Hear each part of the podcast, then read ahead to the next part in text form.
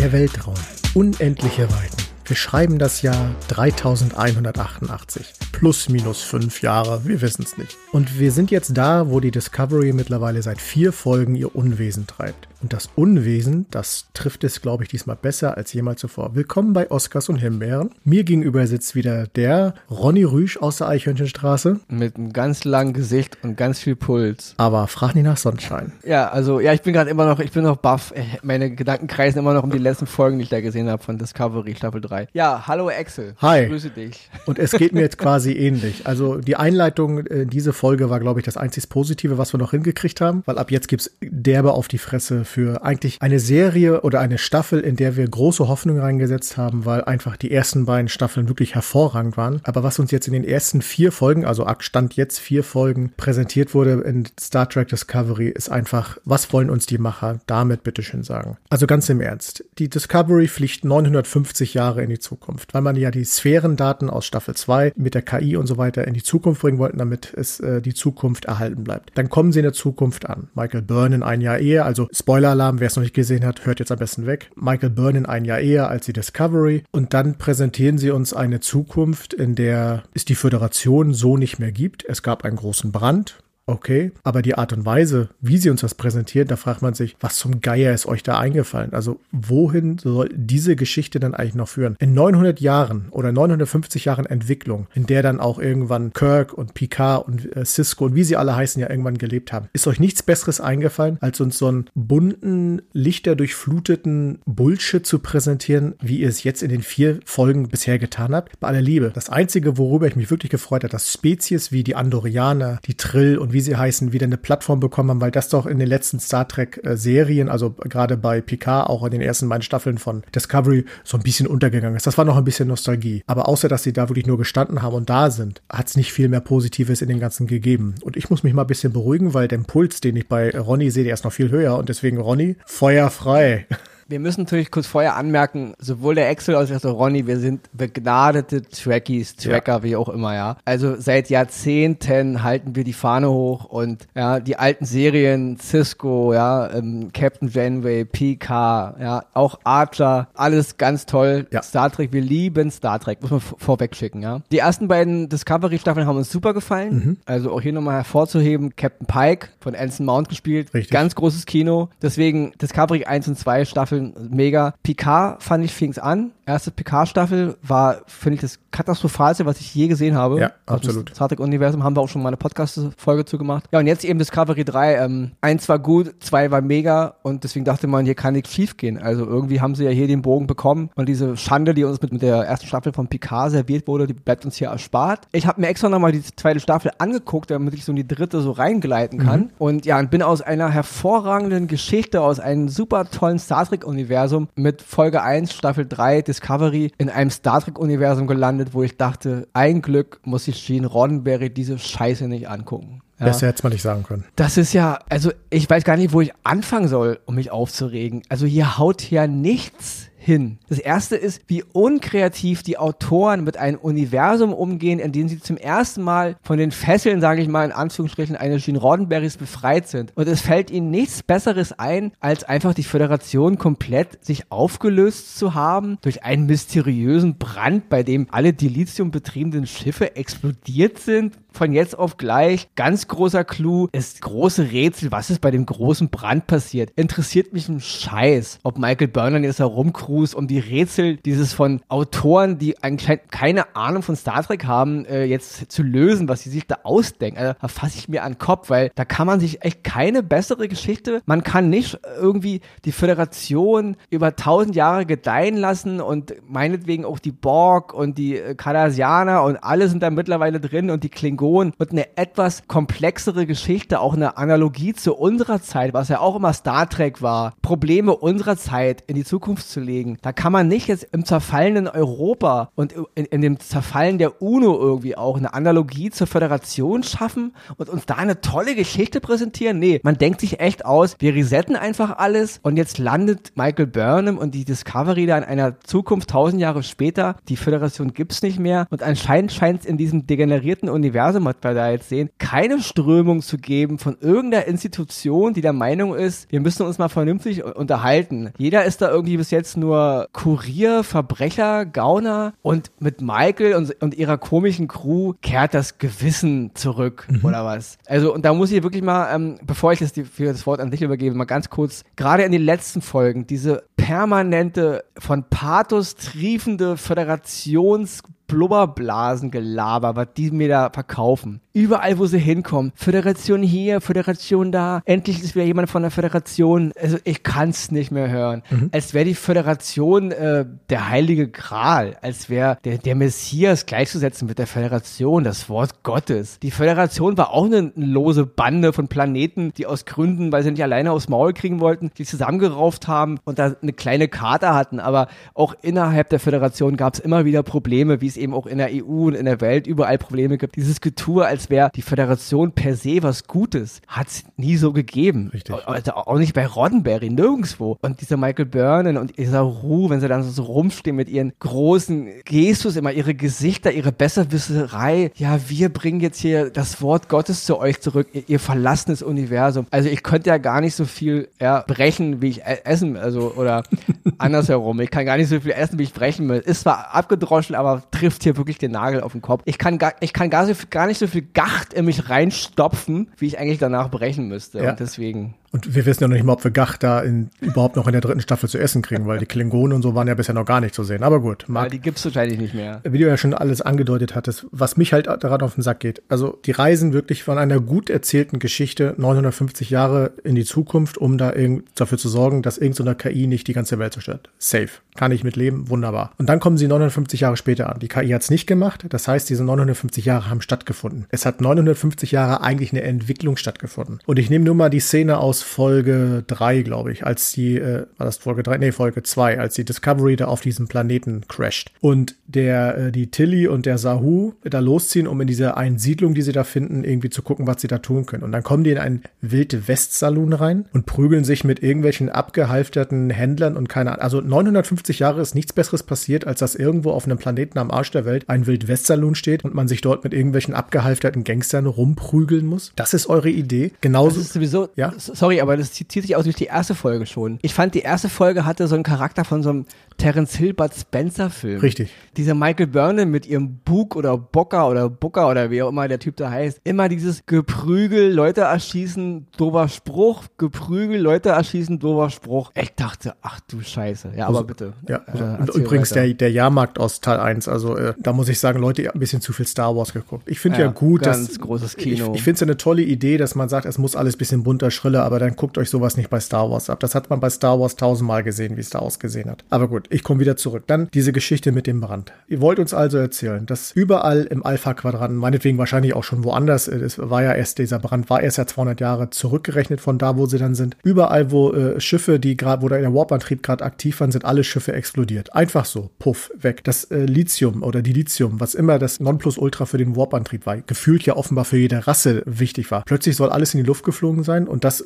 ihr präsentiert uns in 950 Jahren eine apokalyptische Gegend, in der irgendwie alles äh, in Schutt und Asche liegen soll. Fliegt fliegt dann zur Erde, die dann auf einmal sich offenbar ja nicht weiterentwickelt hat seit ja, nehmen wir mal Picard, die offenbar noch genauso aussieht wie äh, zu Zeiten von Picard, nur dass es die Föderation jetzt eben nicht mehr gibt, die ihre Umzugskartons eingepackt haben und irgendwo anders hingezogen sind und jetzt irgend so paramilitärische Söldner, keine Ahnung was Truppe da sich gegen irgendwelche Rowdies da zur Wehr setzen muss, die einfach nur irgendwelche äh, Ressourcen und sonstiges klauen will, wo sich dann auch noch rausstellt, dass das auch sogar noch Menschen sind, die auf irgendwelchen Außenposten gelebt haben. Und dann kommt diese Discovery 59, aus 59 Jahren Vergangenheit und macht dann den großen Papst und äh, führt dort alle wieder zusammen. Und das ist eure Geschichte. Bei aller Liebe, den Schwachsinn könnt ihr euch sonst wo stecken lassen. Da, da hat es Ritter-Serien gegeben, die waren zehnmal besser erzählt als das, was ihr da für einen Schwachsinn da äh, von euch gibt. Das ist ohne Sinn und Verstand. Und eine Michael Byrne dann plötzlich mit langen Dreadlocks. Ich habe nichts gegen Dreadlocks, die sehen ja auch cool aus, aber da hinzustellen und als die, ich war schon ein Jahr hier, ich habe mich informiert, ich weiß über alles Bescheid. Zum Kotzen. Nein, tut mir leid. Und selbst ein großer Charakter Charakter wie Sahu, der wirklich, also dem gönne ich den, den Posten des Captains of the Discovery wirklich von ganzem Herzen. Aber ihr macht diesen Riesencharakter, der sich über zwei Staffeln so hervorragend aufgebaut hat, zerschmettert ihr mit diesen ersten vier Folgen wohlgemerkt ins Bodenlose, weil ihr stellt uns plötzlich einen völlig hilflosen Sahu hin, der vorher immer durch, sein, durch seine Ruhe, durch sein Nachdenken, durch seine Intelligenz äh, es geschafft hat, schwierige Situationen zu lösen. Und den stellt ihr uns dahin, dass er nicht mal mehr in der Lage ist, seine Crew in den Griff zu kriegen und dann soll sie sich alle bei einem Abendessen an die Hände fassen und Kumbaya singen. Nee, sorry Leute, da habt ihr es echt verkackt und da bin ich auch wirklich stinksauer. Das hat nichts mehr mit dem Star Trek-Universum zu tun, wie ich es kenne. Und was haben, was haben sich wirklich Kirk, Picard, Cisco, Janeway, Archer, alles erarbeitet, um uns dieses Universum aufzubauen und ihr tretet das mit Füßen und nennt das dann einen Brand, der quasi alles in Luft auflöst. Da krieg ich es kotzen. Ich spreche es leider deutlich aus. Es ist ja auch oft immer so, dass die Leute sagen, dann denkt euch doch was Besseres aus. Es ist mal einfacher darüber zu meckern, die Autoren hier, die Autoren da. Ja, aber ähm, tut mir leid, man wird ja wohl mal Kritik daran äußern können, als großer Star Trek-Fan, der jetzt auch durch J.J. Abrams eine Menge hingenommen hat an Blödsinn, ja. Man wird ja wohl mal sagen können, dass das hier einfach mal einfallsloser Schwachsinn ist. Und kein Star Trek-Fan, auch kein neuer, und die alten schon gar nicht, kann doch diesen Blödsinn echt gut finden, weil man merkt ja hier wirklich eins an. Das ist ja nicht so, dass, dass die Rahmenhandlung nicht funktioniert. Also das ganze Konstrukt ihres neuen Universums ergibt gar keinen Sinn. Die Rolle der Discovery darin als Hochhalter der Föderationswerte ergibt überhaupt gar keinen Sinn. Und wie du schon sagtest, sie demontieren hier jeden Charakter. Der Saru ist überhaupt nicht mehr der Saru, den wir kennen. Genau.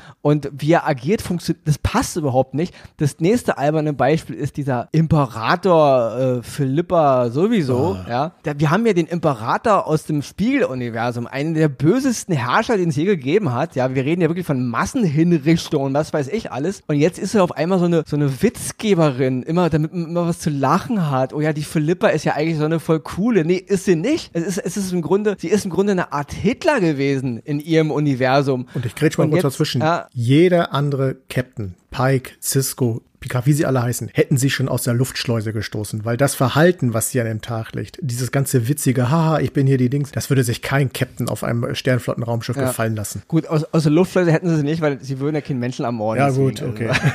Aber sie ist auch, kein, sie ist auch kein richtiger, sondern aus dem Spiegeluniversum. Im, Im Gegensatz zu diesen Pfeifen da bei Discovery 3 glauben wir ja an die Föderationswerte. Ja? ja. Und eben im Gegensatz zu vielen Föderationsleuten innerhalb dieses Universums. Aber das ist eben, das funktioniert überhaupt nicht. Diesen boshaften Charakter, diesen Imper wir reden hier von Imperator, das ist so, als wäre es Imperator Palpatine, also was richtig Böses, ja. Holen wir jetzt hier rüber, in der zweiten Staffel so als Sektion 31 Handlanger hat es ja irgendwo noch funktioniert, weil man ja nicht wusste, worauf die Reise hinausläuft, ob sie jetzt doch nicht wieder die Macht und böse wird, so richtig. Aber jetzt ist ja hier so, ist ja so lustig, wenn Philippa immer einen Witz am Tisch reißt und ha, ha, ha, ja. Auch diese Pseudo-Beziehung zu Michael, die funktioniert überhaupt nicht. Und was mir auch voll nervt, ist die Charakterentwicklung von Michael Burnham. Wir haben hier ein kleines Mädchen, die wächst nach dem Verlust ihrer Eltern bei den, bei den Vulkaniern auf, kommt dann in die Föderation, dient da jahrelang auf, auf dem Föderationsschiff. Der ganze Charakter, der sie ist, der ist ja schon geprägt. Und das haben wir ja auch kennengelernt. Und jetzt wollen sie uns, nur weil sie ein Jahr und wir reden ja nicht von 10 Jahren oder 50 Jahren, weil sie ein Jahr alleine irgendwo lebt in einer Zukunft ohne ihre Leute. Ist sie jetzt komplett verändert? Mhm. Ist sie jetzt komplett im Twist mit dem, wer sie mal war?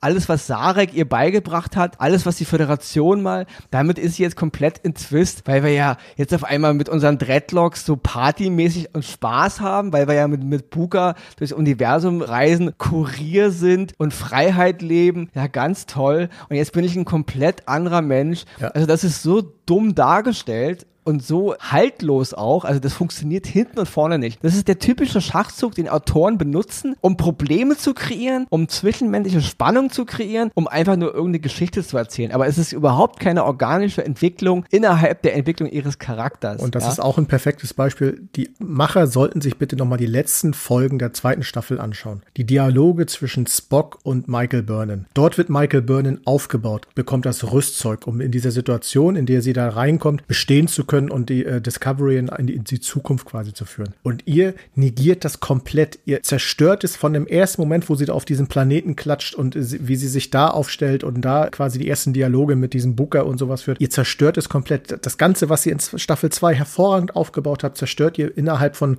45 Minuten, in der so eine Folge geht, komplett und führt es danach ins Bodenlose und Lächerliche, was ja ihren Höhepunkt dann bisher in Folge 4 dann, als sie da in dieses Trillbecken da reinspringt und meint, plötzlich in der ganzen Spezies da irgendwie alles erklärt erklären zu müssen. Lächerlich. Da genau, kräuseln mir die Haare. Die, der Charakter der Michael Burnham und, und im Schlepptau ihre Discovery-Bande sind im Grunde jetzt die Quintessenz der Menschlichkeit. Die, die, die ist jeder Rasse und jeder Spezies und jedem Lebewesen in der Zukunft im Jahr 3188 war, war das, glaube ich, mhm. erklären müssen, was richtig ist. Also dümmer geht's ja wohl nicht. Ja. Also es ist, es, und, und ich kann diesen Blick dieser Burnham, ich ertrag den nicht mehr. Was in Staffel 1 und 2 noch duldbar war, weil wir ja wissen wollten, wohin geht die Reise. Mhm. Aber ich fand, der, der Charakter war immer schon so ein bisschen, wenn sie angepisst war, dann war sie ganz krass angepisst. Wenn sie traurig war, war sie immer ganz krass traurig. Und dafür, dass sie bei den Vulkanen aufgewachsen ist, ist sie das emotionalste Geschöpf in allen Star Trek-Serien, die ich je gesehen habe. Ja. ja. Also permanent am Heulen, permanent am Ausrasten, permanent bebt ihre Nase und bla bla bla.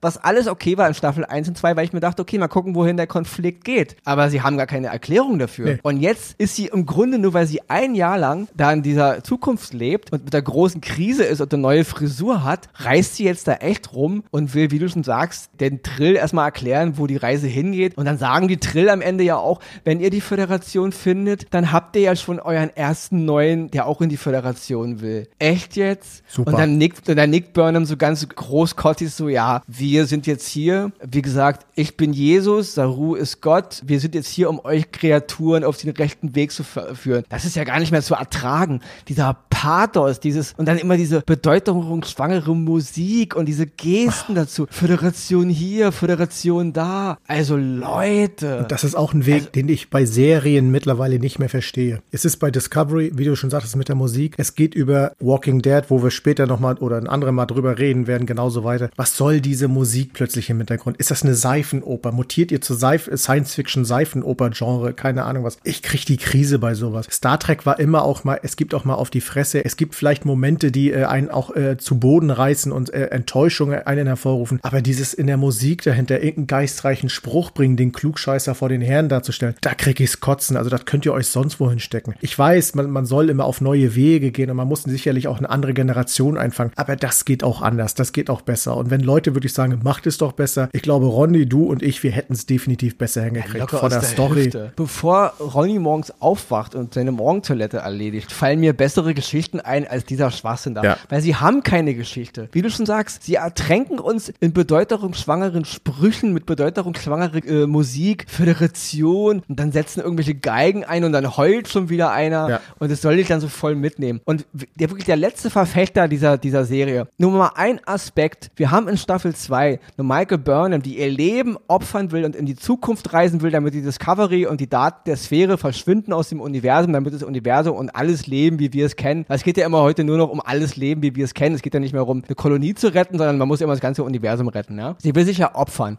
mit der Discovery in die Zukunft fliegen. Und dann schließt sich ihre Brückencrew und ihre Kumpels dann an. Ei, wir kommen mit dir. Was ja okay ist. Mhm. Ihre Freunde, ihre elf Freunde wollen mit. Am Ende von Discovery 2 sehen wir dann aber auf einmal, dass die ganze Discovery voller Leute ist. Also da scheinen ja hunderte von Leuten mitzufliegen. Warum? Warum fliegen irgendwelche Techniker, irgendwelche Krankenschwestern? Warum fliegen die jetzt mit Michael Burnett und verlassen ihre Familie, alles, was sie kennen? Und in Staffel 3 wird es dann richtig albern, als ob nur die Brückencrew und Michael Burnham und Saru einen Anspruch darauf haben, jetzt ein Problem mit ihrer Psyche zu haben. Da wird ein großes Essen eingeleitet, wo wir uns alle mal ein bisschen besser kennenlernen, weil wir ja alle Kumpels sind. Aber die ganze andere Crew, warum sind die da mitgegangen? Mhm. Warum standen die nicht mit Michael auf dem Flur und haben gesagt, wir opfern jetzt unsere Familien, unsere ganze Existenz, weil wir mit dir in die Zukunft reisen? Da wird so eine richtige Art Herrenmensch-Attitüde eingeführt, als ob die Bordcrew, also die, die die Zuschauer kennenlernen, die sind cool und die anderen, die Lower Decks sozusagen, sagen, die sind einfach nur Sklaven. Die haben gefälligst mitzukommen in die Zukunft. Die haben gefälligst ihre Familie alle zu verlassen, weil Michael Burnham jetzt nicht alleine sein will. Und die dienen dann nur so als Deko. Die können dann mal hier sterben, die können dann mal hier durchs Bild rennen. Hauptsache die Crew ist voll.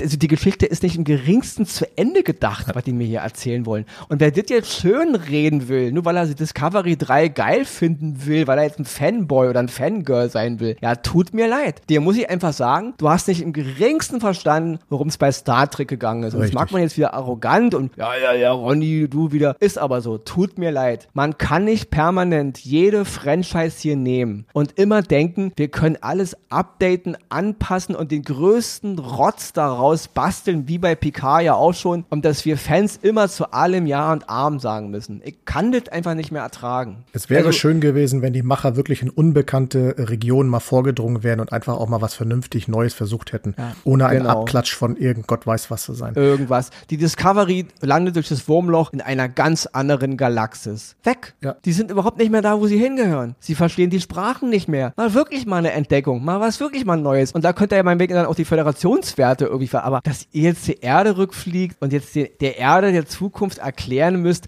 was Kommunikation ist, echt. Und das ihr habt noch nicht miteinander gesprochen. Und der i-Tüpfelchen kommt ja noch, der in Folge 4 ja war. Der Sporenantrieb, der in der Star Trek-Gemeinde wirklich zu viel Diskussion geführt hat in Staffel 1 und 2. Der soll jetzt der absolut innovativste Antrieb in dieser Zeit sein. Das heißt, die Discovery kommt aus der Vergangenheit und bringt den innovativsten Antrieb mit, nur weil es Dilithium und sowas nicht mehr gibt. Ja. Das ist eure, jetzt eure Idee. Genau. Darauf soll es jetzt hinauslaufen. Aber Schönen kein Dank. Problem. Die Crew der Discovery wird die Technik der letzten tausend Jahre schon vernünftig nutzen, ja. weil die, die Spezies, in, die in den tausend Jahren gelebt haben, die sind ja viel zu blöd. Sind auf keine die, die andere ja, Idee haben, gekommen. Die haben ja weder verstanden, wie sie ihre eigene Technik benutzen, noch was Anstand ist, noch was Kommunikation ist. Nein, aber die Crew der Discovery mit Michael Burnham als große Anführerin, die werden denen jetzt schon erklären, ja, wie man richtig Raumfahrt betreibt ja. und forscht und so. Weil man, man hat ja schon gehört hier, der Techniker da, der, wie, wie heißt das, Simmons? Simmons, ja. Und seine Tilly, wir werden jetzt mal die Technik der letzten tausend Jahren durchforschen. Wir werden schon irgendwie einen Ersatz finden und, und unseren aber auch erst, auch erst nachdem sie ja. beiden aber einen kleinen Konflikt miteinander hatten. Ja, es musste ja der auch sein. Da hat ja jeder, ja, hier auch Detmar, die Pilotin, hat ja auch ein ganz großes Problem jetzt, weil sie die Pilotin ist. Alles klar. Da würde ich mal sagen, Föderationsausbildung mal richtig verkackt. Richtig. Ja. Wird euch das nicht beigebracht? Auswegslose Situation, sein Schiff zu opfern, sich, sich zu opfern im, im, schlimmsten Fall für die Crew, ist das schon Standardgeschichte von Föderationsausbildung ja. gewesen. Echt jetzt? Jetzt haben wir da alle so eine Heususentruppen, die mit dem kleinsten Problem nicht klarkommen, obwohl wir alle ganz freiwillig in die Zukunft gereist sind. Ei, ei, ei, ja, ei, ei, ich werde dir mal die Augen trocknen, du kleine Heulsuse. Ja? Also nein, nein, nein, das ist kein Star Trek mehr, das ist Bullshit. Wunderbar. Also wunderbar nicht, aber wunderbares Schlusswort wollte ich nur sagen, weil Gott sei Dank kommen wir zum Ende, sonst würden wir euch wahrscheinlich über die nächsten drei bis vier Stunden hier noch richtig zu texten. Bleibt aber trotzdem zu sagen, ich werde jetzt weiter gucken, weil ich will natürlich dann auch ein, ein, Fazit irgendwann in ein paar Monaten noch dem Ganzen rüberbringen. Aber heute ja, gibt es eine dicke, fette Gal noch, noch mal drüber reden, ja. Richtig, aber heute gibt es schon mal eine dicke, fette galaktische Himbeere für den Weg, den ihr da eingeschlagen habt. Weil ja. ganz ehrlich, das ist ein Arschtritt für alle Star Trek-Fans und vor allen Dingen auch für euch selber, die ihr ja wirklich zwei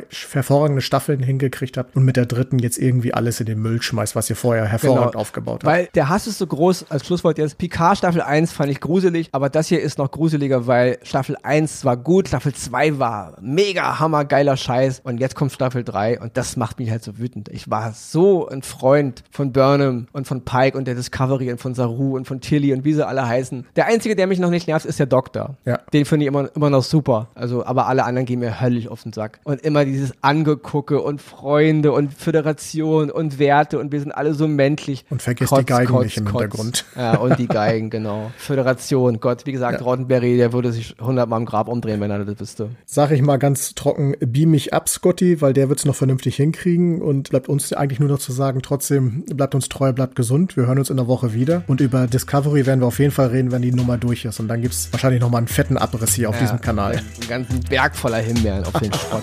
In diesem Sinne. Tschüss. Thank you.